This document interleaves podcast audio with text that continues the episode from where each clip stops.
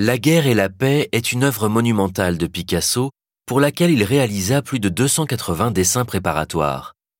Installé à Valoris en 1947, Picasso reçoit du maire de la ville la proposition de composer le décor de l'ancienne chapelle du château. C'est en 1952 qu'il exécute La guerre et la paix. Il s'agit de deux ensembles de 4,70 m sur 10,20 m chacun, constitués de 46 panneaux de fibres de bois agglomérés destinés à être fixés sur une armature en bois. La guerre montre un guerrier muni d'un bouclier à l'effigie d'une colombe. Il fait face à un char morbide porteur de virus. La paix, elle, développe le thème de la maternité et de l'enfance. L'année suivante, en 1953, Picasso poursuit ses recherches sur la décoration de la chapelle et continue de décliner ses motifs dans ses carnets et même de réaliser des études d'ensemble.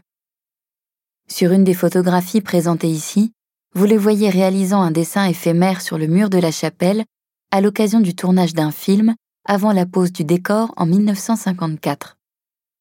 La photographie sur le mur derrière vous à côté de l'écran montre l'artiste au centre de la chapelle avec derrière lui la structure prête à recevoir l'ensemble du décor. Dans l'œuvre de Picasso, la guerre et la paix marquent le point culminant de son adhésion au mouvement de la paix. Cette œuvre clôt ainsi une époque. L'écrivain Claude Roy raconte son émotion lors de son entrée pour la première fois dans la chapelle.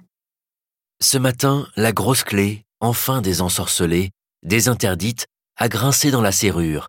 La lourde porte s'est ouverte. J'ai reçu un double choc en pleine figure.